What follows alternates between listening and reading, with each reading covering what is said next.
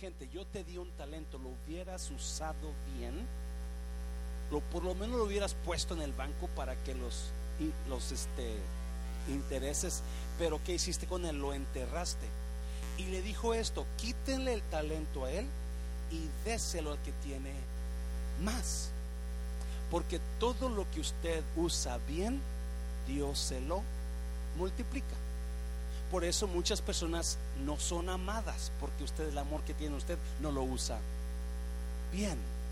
Porque si usted usa bien ese amor, Dios le va a multiplicar ese amor. ¿Y es iglesia?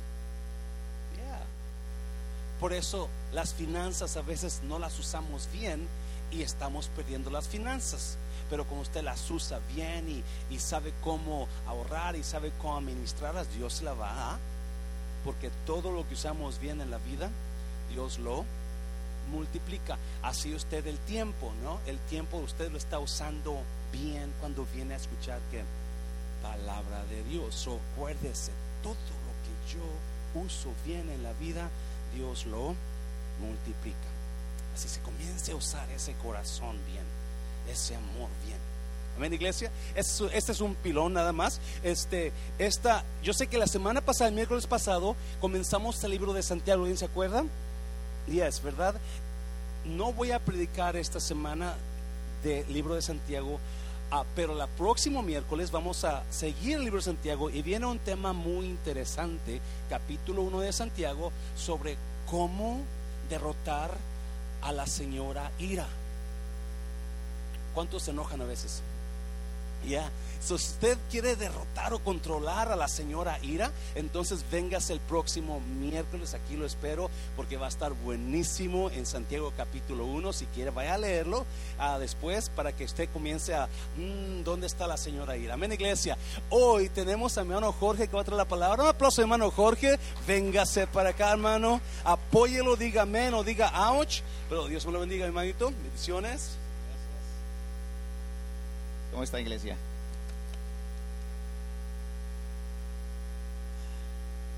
Siempre lo he dicho, es un privilegio, es un honor estar parado en esta plataforma predicando la palabra del Señor. Amén.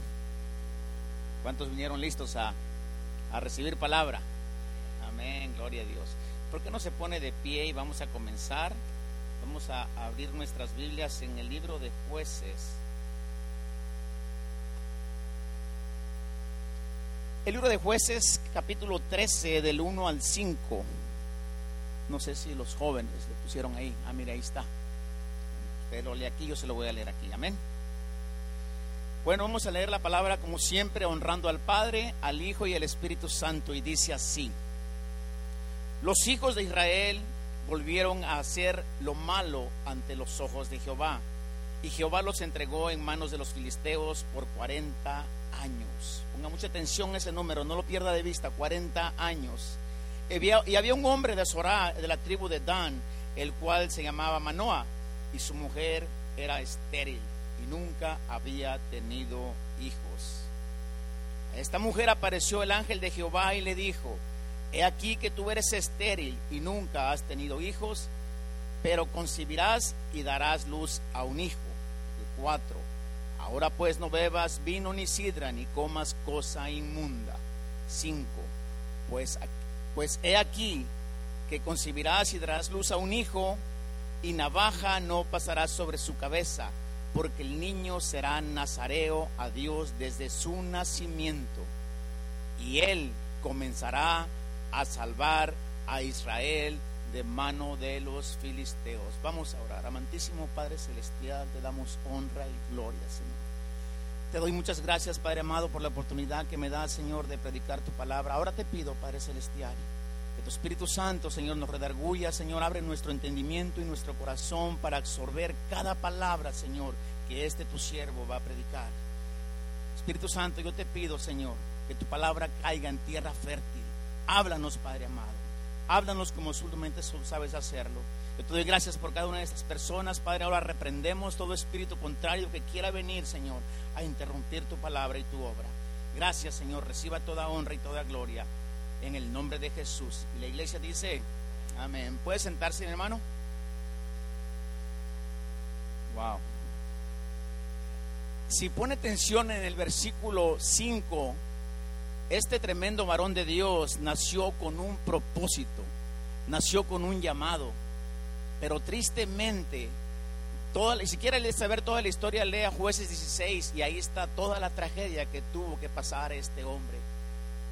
Logró el propósito por el cual Dios lo había llamado, pero tuvo que pasar por unas tremendas pruebas y unas consecuencias bien grandes. Y vamos a hablar un poquito de él, nada más, lo es como un poquito como un resumen, nada más les voy a hablar de él, pero quiero enfocarme en unos puntos más adelantito. A, este tema le pusimos cumple el propósito de, que Dios tiene para tu vida. No es una admiración, es una orden que el Señor me puso para que les dijera a ustedes, mis hermanos. Cumple el propósito que Dios tiene para tu vida. Es lamentable, es triste la historia de este gran hombre de Dios. Dios lo apartó, Dios lo escogió, Dios lo eligió para un llamado, para un propósito. Pero tristemente, trágicamente, la desobediencia, la rebeldía fueran las consecuencias que terminara de esta manera. Y quiero hablarles tres puntos. Su palabra dice del Señor que Satanás solamente vino a robar, a matar y a destruir. Pero el Señor dice, pero yo he venido a darte vida y vida en abundancia. Qué triste que, que tuvo que pasar a, por todo este desorden en su vida para lograr el propósito que Dios tenía para él.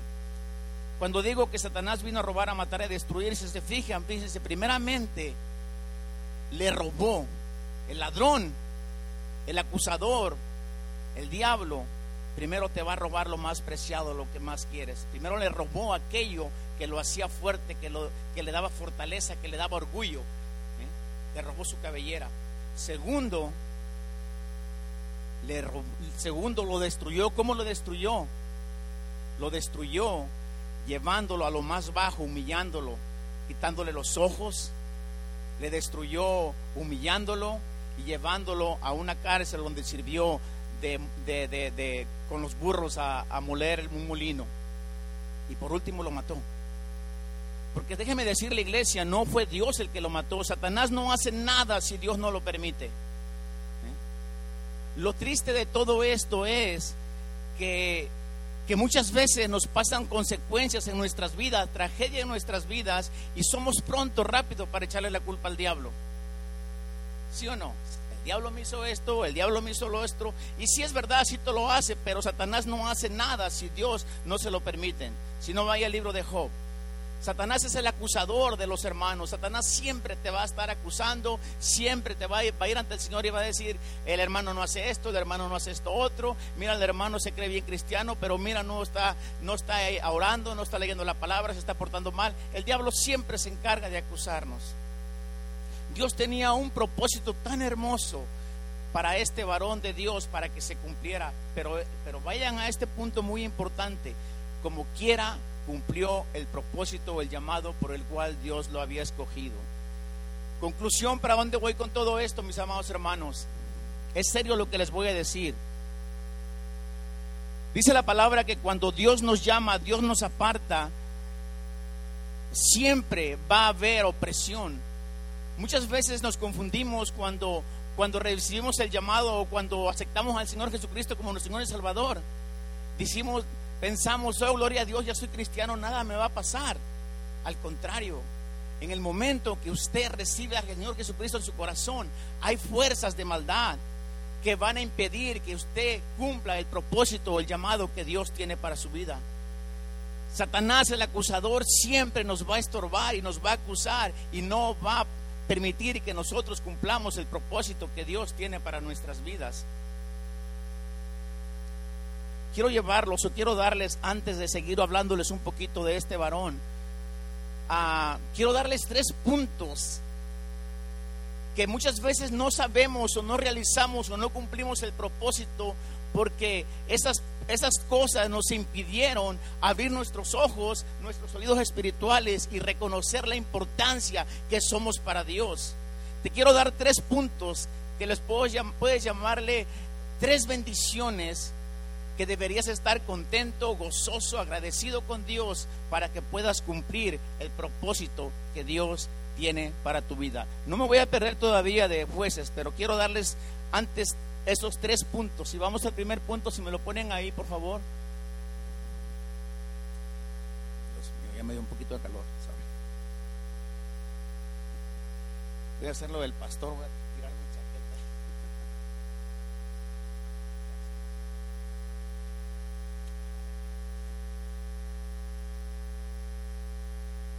Eso fue lo primero que les expliqué, los primeros puntos que Sansón pierde su fuerza al serle cortado el cabello, ¿verdad?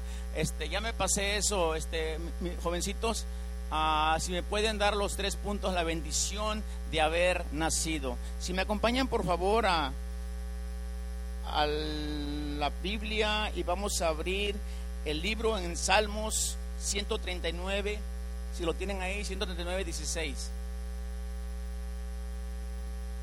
Fíjense, pongan mucha atención. La primera cosa más importante en tu vida que debes estar contento y, y dándote de gozo es la bendición de haber nacido. Dice el salmista, mi embrión vieron tus ojos y en tu libro estaban escritas todas aquellas cosas que fueron luego formadas sin faltar una de ellas. Iglesia, no hay gozo más grande más bendición más grande que Dios te haya traído a este mundo. Quiero que te grabes bien en tu cabecita que esa es una de las principales cosas que a Dios tú le importas. Tú no naciste, si mi pastor lo ha predicado, tú no naciste por una violación, no naciste por un abuso, no naciste por una casualidad o por una noche de copa locas. No, cada uno de nosotros nacimos con un propósito.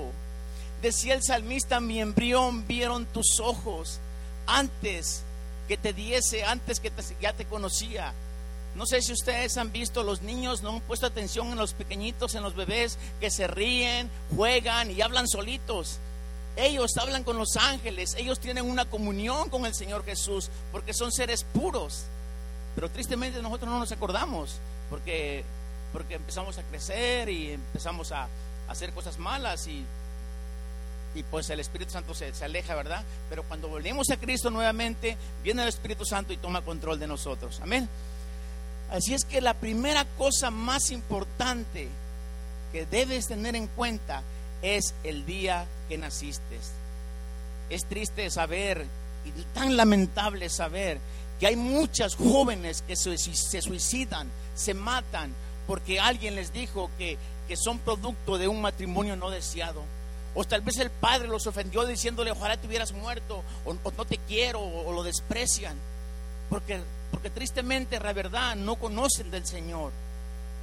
Es lamentable y triste cuántas personas están en depresión, cuántas, incluso cristianos viven en, depresión porque se dieron cuenta que la tía, eh, la hermana, la abuelita les dijo, tu padre, tu madre no te deseaban, no quisieron que nacieras.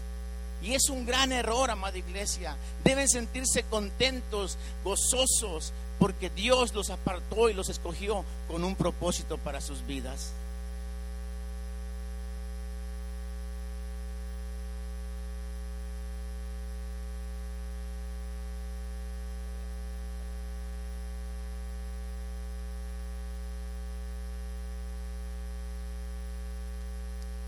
Iglesia, estamos. Eso es el primer punto que debes grabarte, que debes estar en tu cabeza y en tu corazón. Sentirte amado, orgulloso, bendecido, porque Dios le dio el, gozo que nacieras. El pastor puso la foto de este muchacho que nació sin torso. ¿Te imaginas? Mejor date un balazo, ¿no? Nacer así, sin pies, sin manos. Pero mira, Dios tenía un propósito para este gran hombre. Todos nosotros nacimos con un propósito, nadie nació por casualidad. Esto me lleva a lo dichoso, lo bendecido, me lleva al segundo punto. La bendición de Dios por haberte escogido. El versículo que vamos a usar es Juan 15, 16. Si lo tienes ahí, mi por favor. Fíjense lo que dice. No me elegiste vosotros a mí, sino que yo os elegí a vosotros y os he puesto para que vayáis y llevéis fruto, y vuestro fruto permanezca, para que todo lo que le pidieres al Padre en mi nombre, Él os lo dé. Lo principio, me quiero enfocar en el principio. No me elegiste vosotros a mí, sino que yo os elegí a vosotros. Esa es otra gran bendición, iglesia, que debes sentirte contento, gozoso, porque a Dios le plació apartarte, escogerte para su ministerio.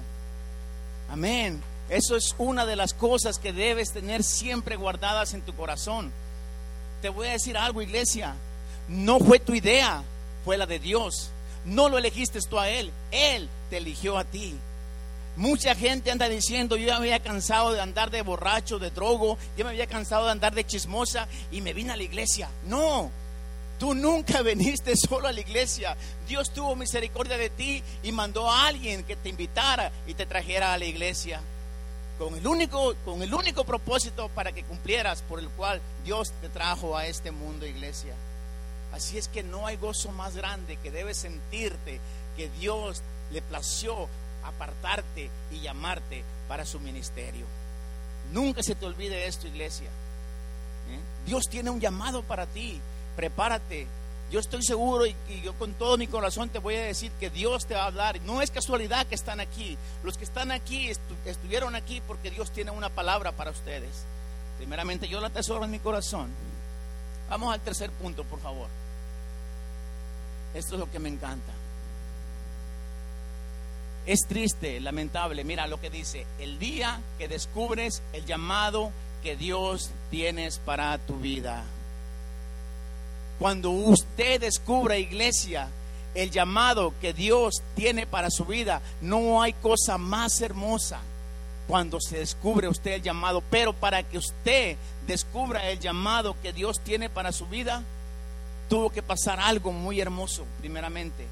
Cuando les elegí el, versículo que no me elegiste tú a mí, sino que yo os elegí a vosotros, para que pueda Dios hablarte y darte dirección y guianza, tiene que venir el Espíritu a ti para que te pueda guiar y descubrir cuál es el propósito que Dios tiene para tu vida. Una de las cosas más hermosas que debe haber entre nosotros como cristianos, en el momento que recibimos a Cristo en nuestro corazón, debemos automáticamente, porque es cuando viene el Espíritu Santo, y decirle, Señor, ¿qué quieres que yo haga? Heme aquí, Señor. ¿Cuál es el propósito, el llamado que tú tienes para mí? ¿Se acuerdan ustedes de su primer amor? cuando estábamos recién convertidos, que hacíamos para acá, para allá, apoyábamos bien contentos, aquí estábamos todos los días del servicio. Así debe ser siempre desde el principio que recibimos al Señor en nuestro corazón. Debemos sentir esa pasión, continuar con esa pasión desde el primer momento que fuimos salvos.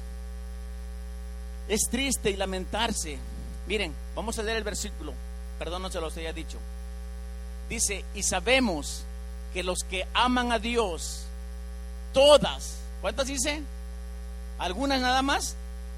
Todas las cosas les ayudan a bien. Esto es a los que conforme a su propósito son llamados. Ponga atención al principio, iglesia.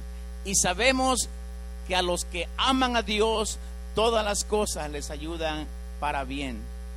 En el momento que usted decide pedirle a Dios y se siente realizado el día que usted descubre el llamado que Dios tiene para su vida. No hay gozo más grande, iglesia, cuando Dios le habla y le dice, he aquí mi hijo amado en el cual yo tengo contentamiento. Cuando usted empieza a hacer, a descubrir el llamado por el cual Dios le escogió, es una plenitud, no hay más plenitud más hermosa cuando usted está listo para el ministerio, ya sea limpiando los baños, ya sea apoyando a los jóvenes, ya sea cuidando a los niños, todo lo que sea. Tal vez ya sea predicando en las calles, predicando en las redes, predicando aquí en la iglesia, cualquiera que sea su propósito. Para Dios no hay un llamado pequeño o grande. Dios lo ama tanto, tanto al que limpia los baños como al que, al que limpia la iglesia. Dios, para Dios no hay ah, un, llamado más grande o más pequeño. Dios a usted lo mira por igual, lo ama por igual. Si usted empieza a, hacer, a realizar actividades aquí en la iglesia, dice su palabra, en lo poquito fuiste fiel, en lo mucho te pondré. No hay gozo más hermoso que realizarse el día que tú descubres el llamado por el cual Dios te trajo a este mundo. Es triste y lamentable darse cuenta que muchas personas nacen, crecen, se reproducen y mueren y nunca, nunca descubrieron el llamado o el propósito por el cual Dios lo trajo a este mundo. Es por eso tan importante, iglesia, que debemos nosotros estar listos, preparados, a abrir nuestros oídos espirituales para estar listos cuando Dios nos llame, cuando Dios nos, nos, nos, nos llame, ya sea en lo, cualquier actividad que tengamos que hacer. Voy a hacer algo serio en esto que les voy a decir. Me voy a regresar a Sansón. Mira, Sansón, Dios lo había llamado para un gran propósito. Y aún así como quiera terminó el propósito por el cual Dios los llamó. Dice la Biblia que mató más filisteos esa vez que lo que había matado en toda su vida. Como quiera lo cumplió, sí o no. Entonces, iglesia, yo te voy a preguntar, a mí no me gustaría terminar cumpliendo el propósito como lo hizo con Sansón. Yo lo que te voy a hablar es serio, iglesia. Te voy a pedir que te afirmes y que no estés jugando a la iglesita. No juegues al cristiano. No, no, me gustaría, porque te voy a decir una cosa, lo que te voy a predicar no te lo voy a predicar porque tengo ganas de predicarlo, porque yo lo viví en carne propia aquí en la iglesia. Te voy a dar tres razones para que no vayas a pasar en la situación que pasó este gran hombre de Dios. Porque aunque quieras o no, desde abajo de las piedras te va a llamar el Señor para su, para su ministerio. Quieras o no quieras, iglesia, ya no pelees con Dios, no le vas a ganar. ¿Has visto tú en la Biblia algún registro que Dios haya perdido una batalla? No, no hay. ¿Para dónde voy con esto? Primeramente, fíjate, lo que tuvo que pasar Sansón. Yo te lo voy a poner de esta manera. Cuando nosotros venimos a Cristo, descuidamos nuestra relación, descuidamos nuestra intimidad con el Señor, viene la prueba, viene el ataque y nos alejamos de los caminos del Señor. ¿Y saben por qué, iglesia? Me gustaría llevarlos a un versículo, quiero brincarme un poquito de esto, porque esto tiene que ver con lo que les voy a hablar. Si van a Hebreos, por favor, no sé si se los di a los jóvenes, se me hace que no se los di. Hebreos 12 del 6 al 7.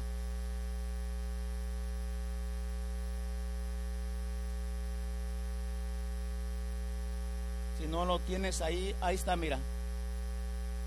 Cuando les digo que voy a ser serio, porque les voy a dar un ejemplo de unas situaciones que pueden pasar en nuestra vida si nuestra vida espiritual es raquítica o pobre en la oración y en la palabra.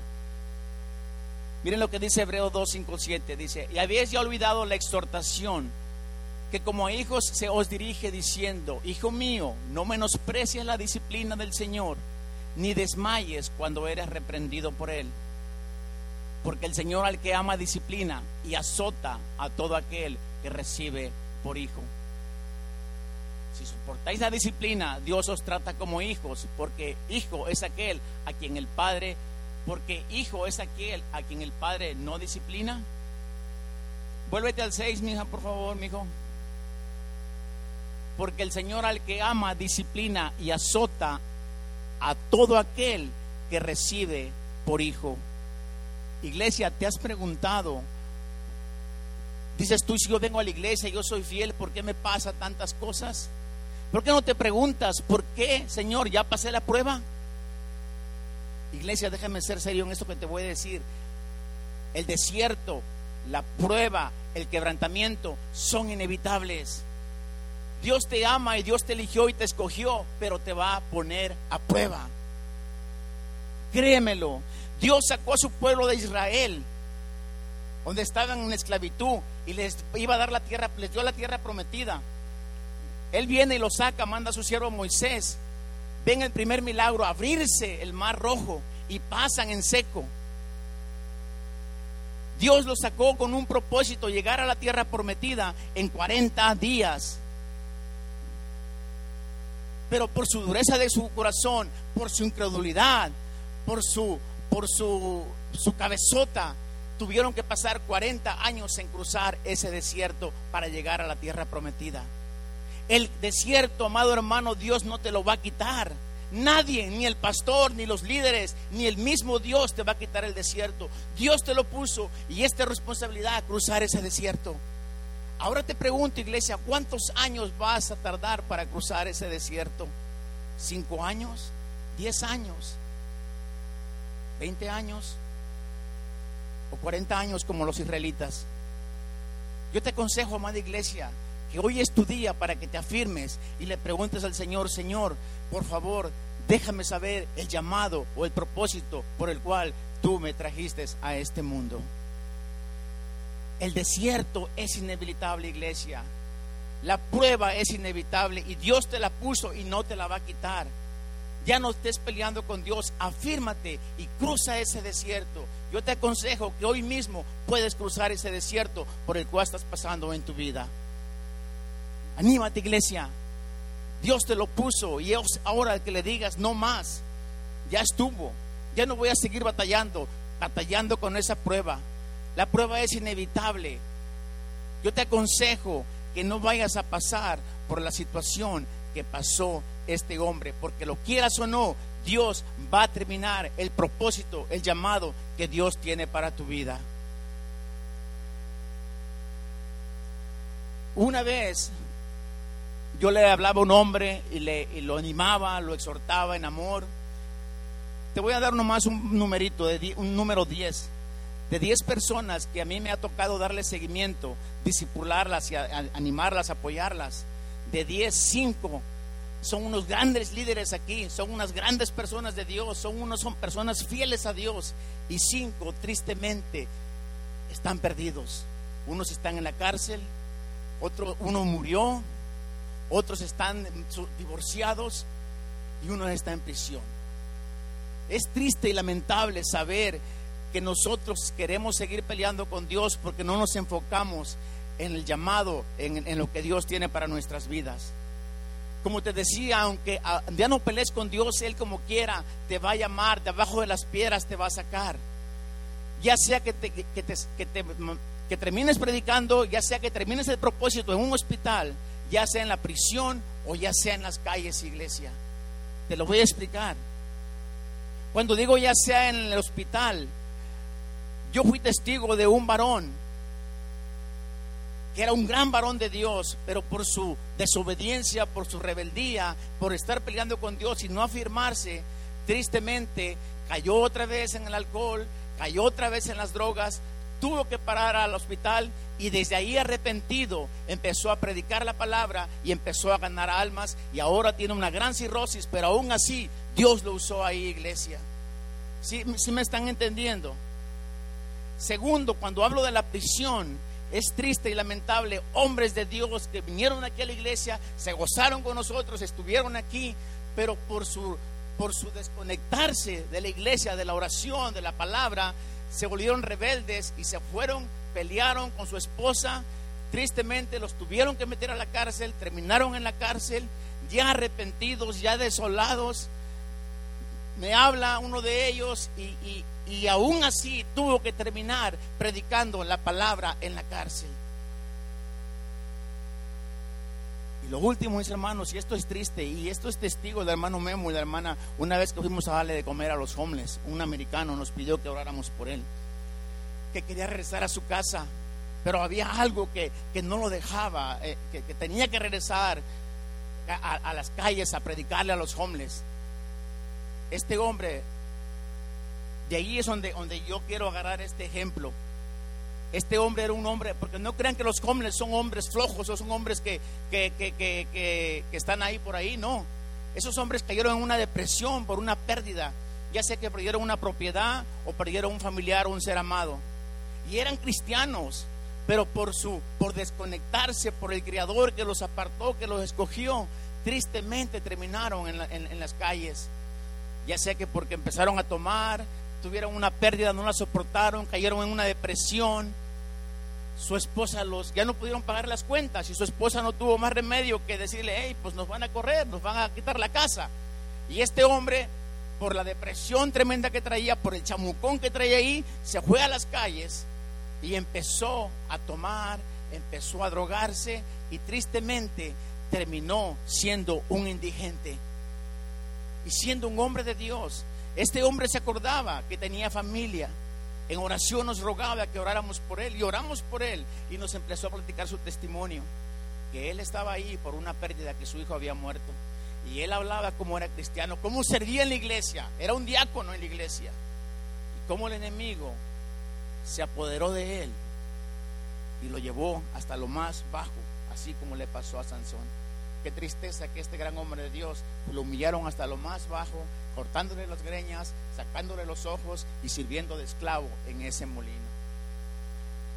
Iglesia, no te estoy predicando un chiste, te estoy predicando algo serio.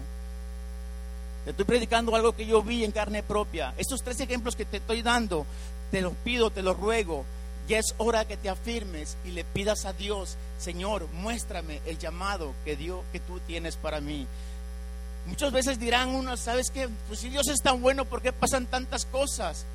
Porque te ama, iglesia. Acabamos de leer Hebreos que todo aquel que toma por hijo lo azota, lo castiga porque lo ama.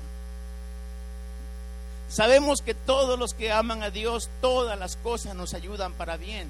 Es un requisito indispensable, iglesia. Es el primero y más importante. Enamórate de Dios. Cuando tú te enamoras de Dios y lo amas, vas a encontrar el propósito o el llamado por el cual Dios te escogió, por el cual Dios te eligió.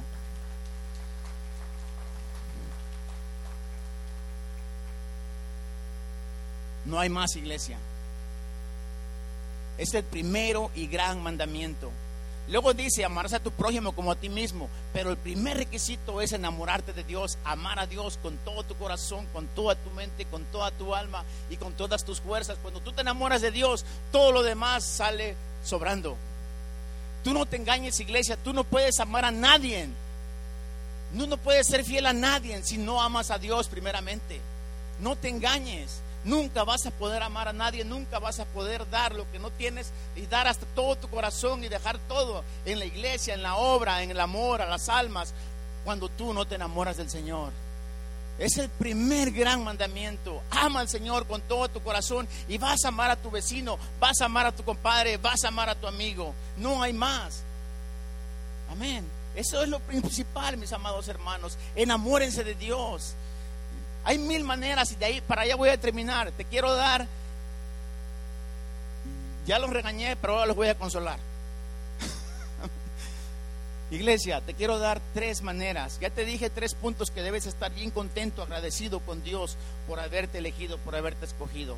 Te voy a dar tres maneras y grábalas bien en tu corazón. Y con esto voy a terminar para que te afirmes y para que conozcas y descubras el llamado por el cual Dios te trajo a este mundo. ¿Están listos?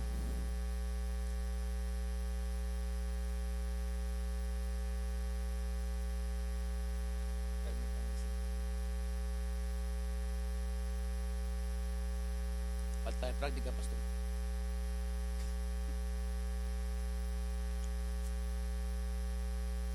Si me acompañan a la palabra, por favor.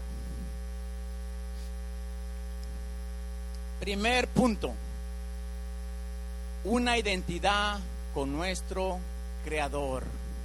Le puse entre paréntesis la oración. Creo que tengo un versículo para eso, ¿verdad, amigos?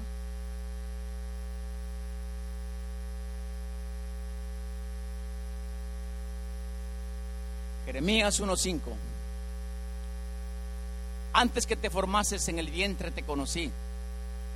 Y antes que naciestes te santifiqué y te di por profeta a las naciones.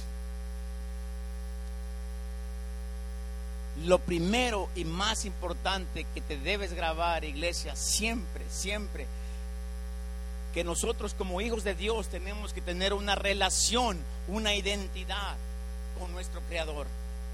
Amén.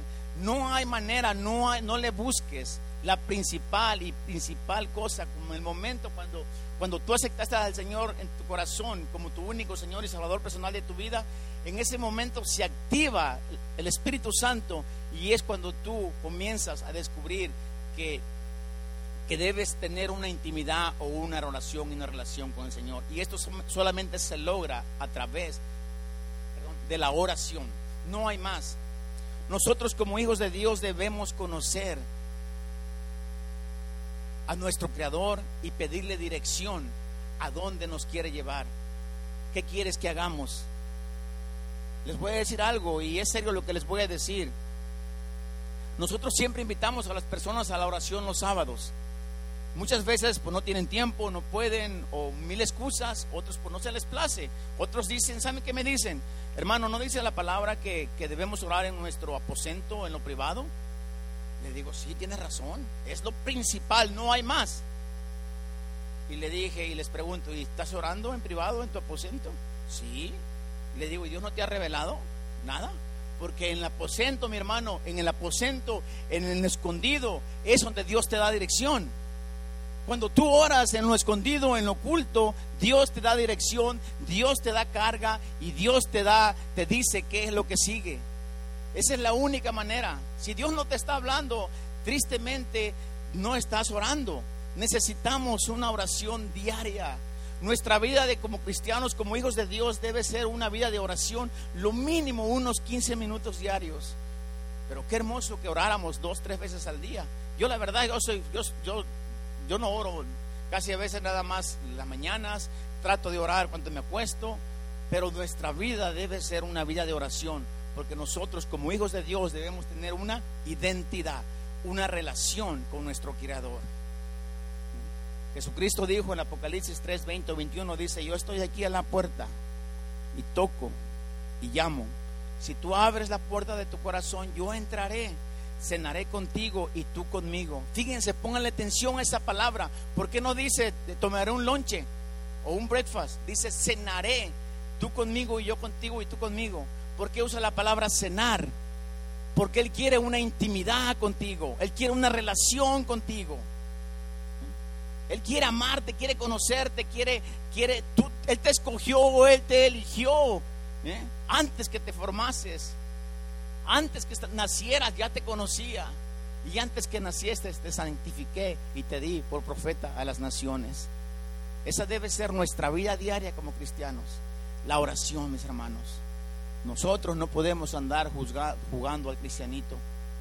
Satanás solamente vino a robar, a matar y a destruir. Y Satanás no te va a robar ni a matar al mundano, nos va a, nos va a robar a nosotros como hijos de Dios.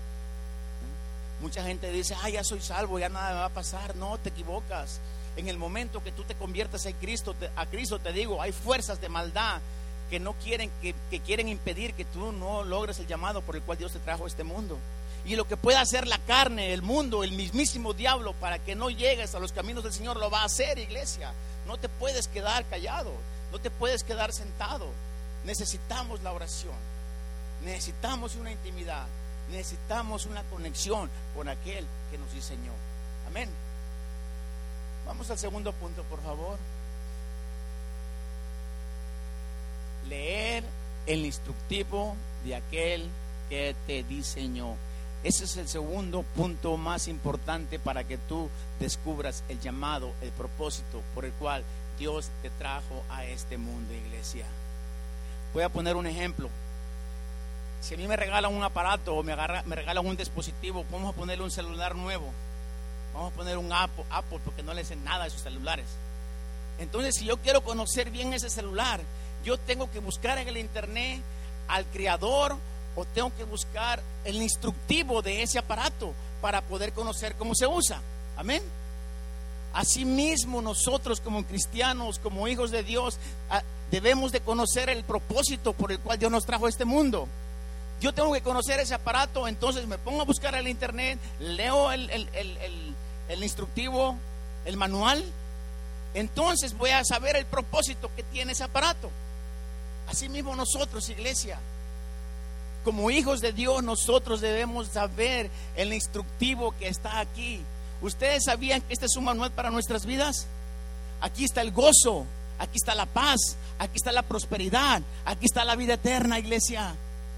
Pero tristemente no lo leemos porque no conocemos, por eso nos la pasamos enfermos, por eso nos la pasamos renegando, por eso nos la pasamos peleando, porque no conocemos el manual para nuestras vidas, iglesia. Tienes hambre, vas a la, a la, Biblia. ¿Estás enojado? Vas a la Biblia. ¿Tienes necesidad? Vas a la Biblia. Aquí está todo, iglesia. Pero es el problema que no conocemos el manual de nuestras vidas. Eso, cuando tú empiezas a leer la palabra de Dios, Dios te va a dar dirección y te va a decir, aquí está, hijo mío, todo lo que necesitas, aquí está. Aquí está todo, no hay más iglesia. Este es el manual que debemos tener siempre en nuestras vidas. Otro ejemplo, tú compras un carro nuevo del año, sabes que se le cambia el aceite, el filtro, pero sabes que en ese manual a ciertas millas debes cambiarle las bandas, debes cambiarle las mangueras, debes cambiarle el antifreeze, debes cambiarle el aceite de transmisión y nunca lo hacemos hasta que se nos descompone.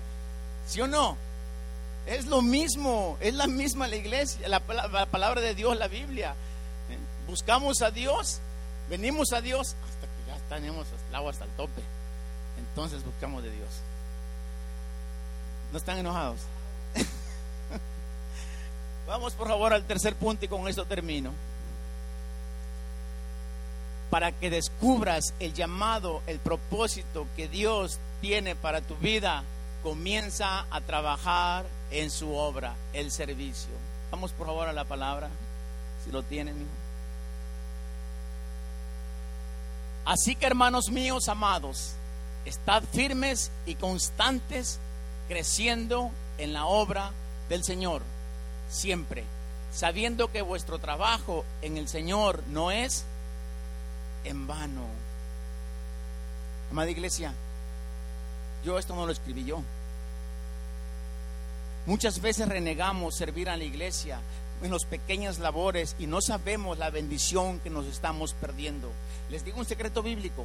Los grandes hombres de Dios, los grandes hombres de la Biblia, todos ellos estuvieron haciendo una labor cuando el Señor los llamó. ¿Usted sabía eso? David estaba pastoreando unas ovejas de su padre cuando Dios lo llamó. Eliseo estaba arando una yunta de bueyes cuando, cuando Elías lo llamó para que fuera sucesor. A otro hombre, Samuel, estaba en los quehaceres de la iglesia, en el templo, cuando Dios lo llamó, cuando, cuando lo llamó el, el, sacerdote Elí para que fuera su sucesor. Y así, mis hermanos, grande, les puedo dar una lista grande de grandes hombres que Dios les reveló, les reveló el llamado, el propósito que Él tenía para ellos, haciendo, trabajando en la obra. No hay gozo más grande realizado cuando tú descubres el llamado por el cual Dios te trajo a este mundo. No hay gozo en tu corazón cuando tú comienzas a hacer la obra, ya sea en los quehaceres más pequeños de la iglesia, ya sea predicando, como te decía, en las calles, ah, sirviendo, limpiando aquí, ayudando con los niños. Iglesia, te necesitamos aquí en la iglesia. Aquí hay mucho que hacer. Se necesitan maestros, se necesitan jóvenes que apoyen a los jóvenes, se necesitan salmistas, se necesitan levitas aquí, se necesitan servidores. Dios no nos trajo a este mundo nada más para estar cómodos. Es triste saber que muchas personas se engañan a sí mismos esperando su llamado sentados. Nunca te va a llamar el Señor sentado. Tienes que hacer algo. Tienes que moverte, tienes que levantarte y decir, Señor, ¿qué quieres que yo haga? El Señor, el, profeta Elías dice que oyó una voz en el cielo que decía, ¿a quién enviaré y quién nos irá? Y él le contestó, heme aquí, envíame a mí. Pregúntale a la iglesia, pregúntale a Dios, Señor, ¿qué quieres que yo haga? Empieza a realizarte en las pequeñas labores de la iglesia, a servir en lo más pequeño, en lo poquito que le seas fiel, el Señor te va a poner en grandes lugares. Cuando yo empecé aquí iglesia, yo limpiaba los baños, todavía los limpio, todavía limpio los baños, todavía sirvo aquí. Dios nos, nos da, nos da, nos, está pasando de gloria en gloria, de gloria en gloria para su gloria. Todo lo que hacemos, dice su palabra, que todo lo que hagas para los hombres, hazlo de corazón como para el Señor. Iglesia, quiero terminar con esto, pero no antes sin irme y decirte, para que tú descubras el llamado, para que tú empieces a saber el propósito que Dios tiene para tu vida, hay dos puntos muy importantes que te quiero dejar. El primero, aceita al Señor en tu corazón.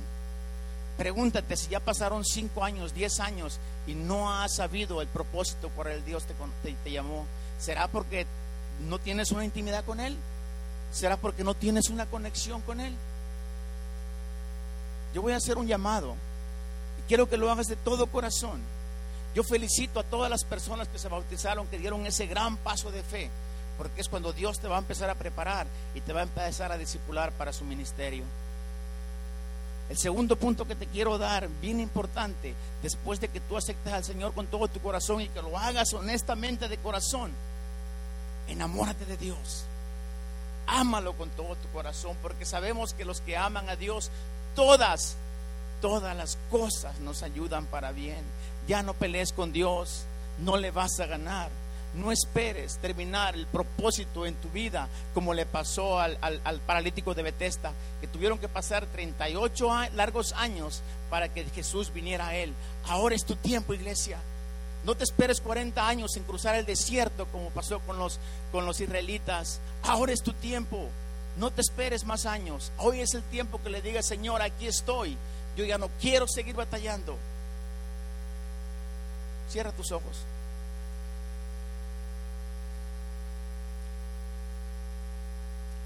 Yo voy a hacer una oración de fe. Tal vez tú, tú hiciste esta oración, porque déjame decirte, iglesia, hay dos tipos de cristianos, los confesos y los convertidos. Pregúntate, analízate, ¿cuál soy yo de estos? ¿Confeso nada más o convertido? Yo voy a hacer otra vez esta oración, tal vez ya la hiciste, pero esta vez es tu oportunidad para que la hagas de tu corazón. Yo sé que Dios está hablando aquí a unas personas. Repite conmigo estas palabras, pero hazlo de todo tu corazón. Dile, Señor Jesucristo, ¿me ayudas iglesia? Dile, Señor Jesús, yo en esta tarde te pido perdón por todos mis pecados. Perdóname, Señor, porque tal vez aún no he descubierto el llamado o el propósito que tienes para mi vida. Señor Jesús, yo en este momento quiero tener una conexión y una relación contigo. Yo te acepto en mi corazón como mi único, suficiente Salvador personal de mi vida. Señor Jesús, yo te pido que me ayudes a cumplir el propósito y el llamado por el cual me trajiste a este mundo. Gracias Señor por perdonarme, por amarme y regalarme la vida eterna. En el nombre de Jesús. Amén. Dáselo fuerte al Señor. Dios los bendiga, mis hermanos. Afírmense, hablen con un servidor, hablen con mi pastor. Aquí estamos para ayudarlos. Amén. El aplauso fuerte, Señor Iglesia. Gracias, hermano Jorge, por ser fiel, por ser. Uh, Póngase de pie por estar dispuesto